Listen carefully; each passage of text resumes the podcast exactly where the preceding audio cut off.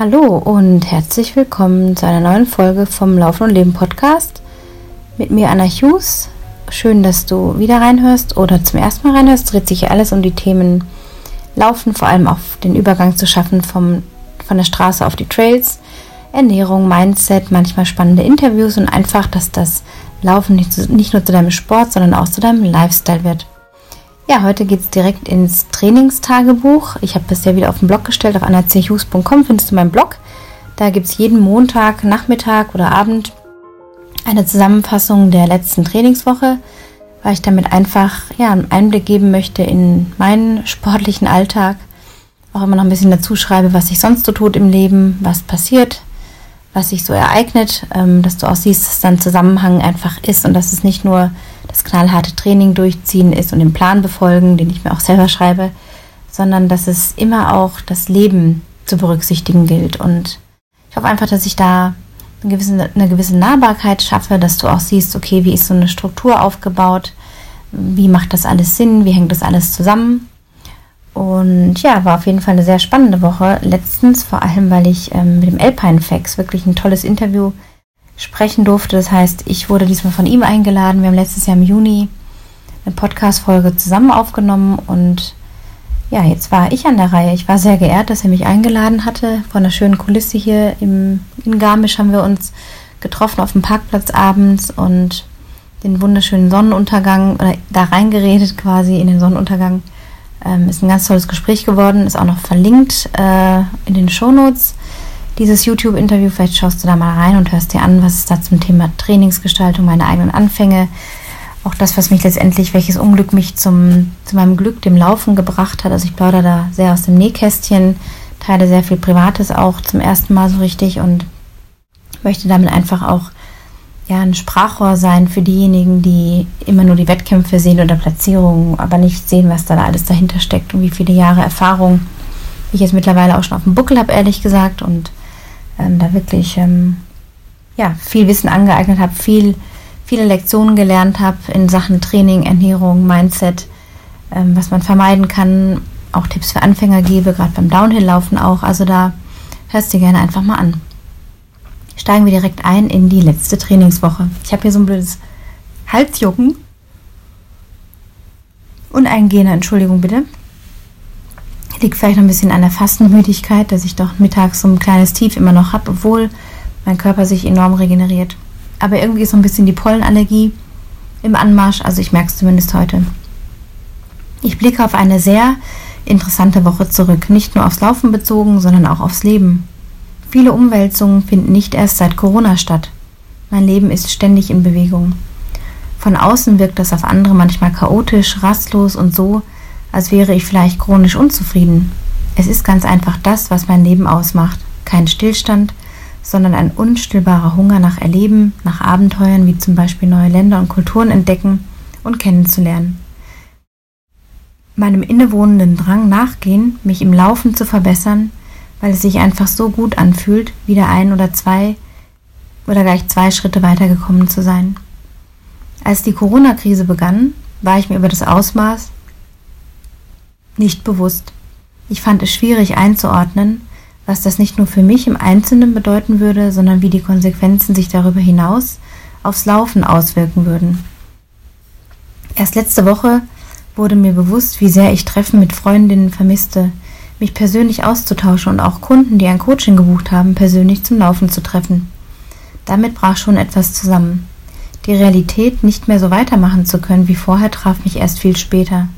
Ich würde lügen, wenn ich sagen würde, dass das alles ein lockerer Spaziergang war in den letzten Wochen. Es ging auch um existenzielle Dinge und Ausblicke, die für einen Moment, vielleicht auch zwei, nicht sehr rosig waren. Zum ersten Mal in meinem Leben spürte ich ein Feststecken, nicht vorwärts und nicht rückwärts zu können. In einer Situation, die sich scheiße anfühlt, verharren zu müssen, war komisch und sehr ungewohnt. Dann machte sich eine Ratlosigkeit breit. Welche Fragen halfen noch weiter? Was könnte der nächste Schritt sein? Ich besann mich mehr aufs Laufen denn je in den letzten Wochen. Mit jedem Weiterkommen in einer Trainingseinheit wuchsen auch mein Optimismus und Selbstvertrauen. Das Vertrauen auf eine gute Lösung. Jetzt sitze ich hier und bin sehr dankbar, nicht locker gelassen zu haben, mir beim Laufen immer wieder Fragen gestellt zu haben, die mich weiterbringen. Noch bevor das Laufcoaching wieder anlief, tat sich eine Möglichkeit auf, mir zusätzlich ein zweites Standbein zu schaffen und ein Geschäft aufzubauen, das krisensicher ist und in welchem ich orts- und zeitunabhängig arbeiten kann. Und es geht aufwärts. Kein Zufall, dass ich auch beim Laufen in den letzten Wochen einige Verbesserungen in Sachen Schnelligkeit und Kraftausdauer sowie Widerstandsfähigkeit auf den Trails verzeichnen kann. Alles hängt zusammen und Parallelen zwischen Laufen und Leben sind oft nicht zu übersehen. Oder hast du schon mal eine richtig schwere Phase in deinem Leben durchlebt und gleichzeitig beständig tolle Läufe gehabt? So als könnte man beides voneinander trennen? Ich bin mir nicht sicher, ob das möglich ist. Die letzte Woche war eine gute Referenz dafür, dass wenn es im Leben vorwärts geht, das Laufen irgendwie flüssiger und konstanter klappt und umgekehrt. Ein echtes Highlight, wie eben schon erwähnt, war das Interview mit Alpine Tobi.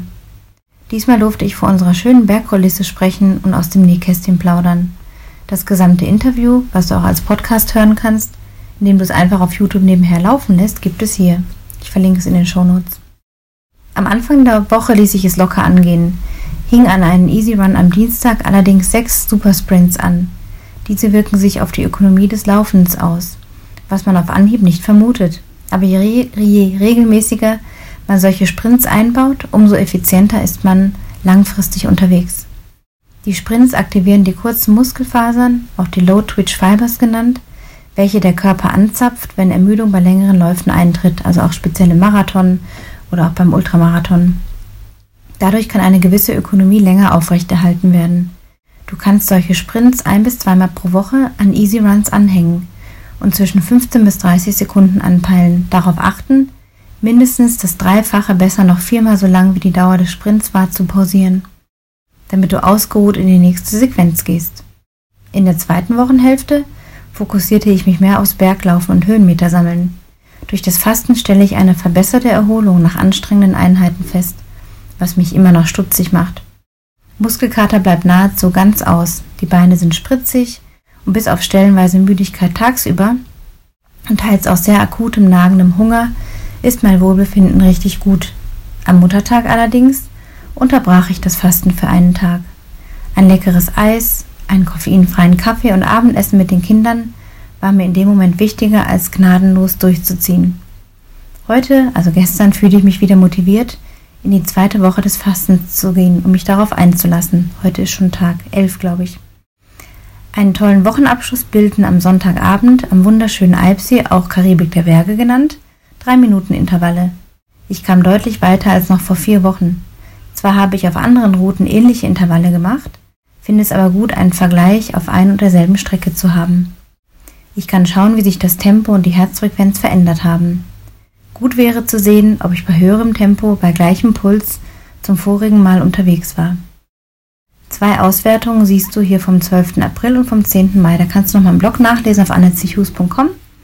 Ähm, da habe ich zwei Grafiken angehängt. Da sieht man eben die acht Intervalle, sieben, äh, acht waren es genau, acht mal drei Minuten.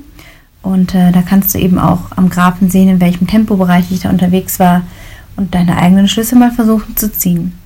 Jetzt zum Abschluss gab es noch eine Zusammenfassung, die lese ich jetzt nicht vor, die kann man am besten nachlesen, weil es viel um Kilometer, Höhenmeter und so weiter geht.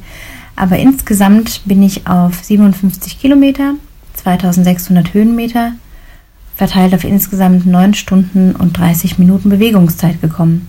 Und da ist auch noch ein zweieinhalbstündiger Walk, also ein Power Hike mit drin. Das heißt, es waren insgesamt sieben Stunden reines Lauftraining, was jetzt wirklich nicht viel ist. Andere laufen locker das Doppelte oder 10 bis 12 Stunden. Ich bin einfach gerade jetzt auch während des Fastens nicht in der Phase, wo ich jetzt sage, da muss ich jetzt, ähm, keine Ahnung, 20 Stunden oder sogar 12, 13 Stunden laufen.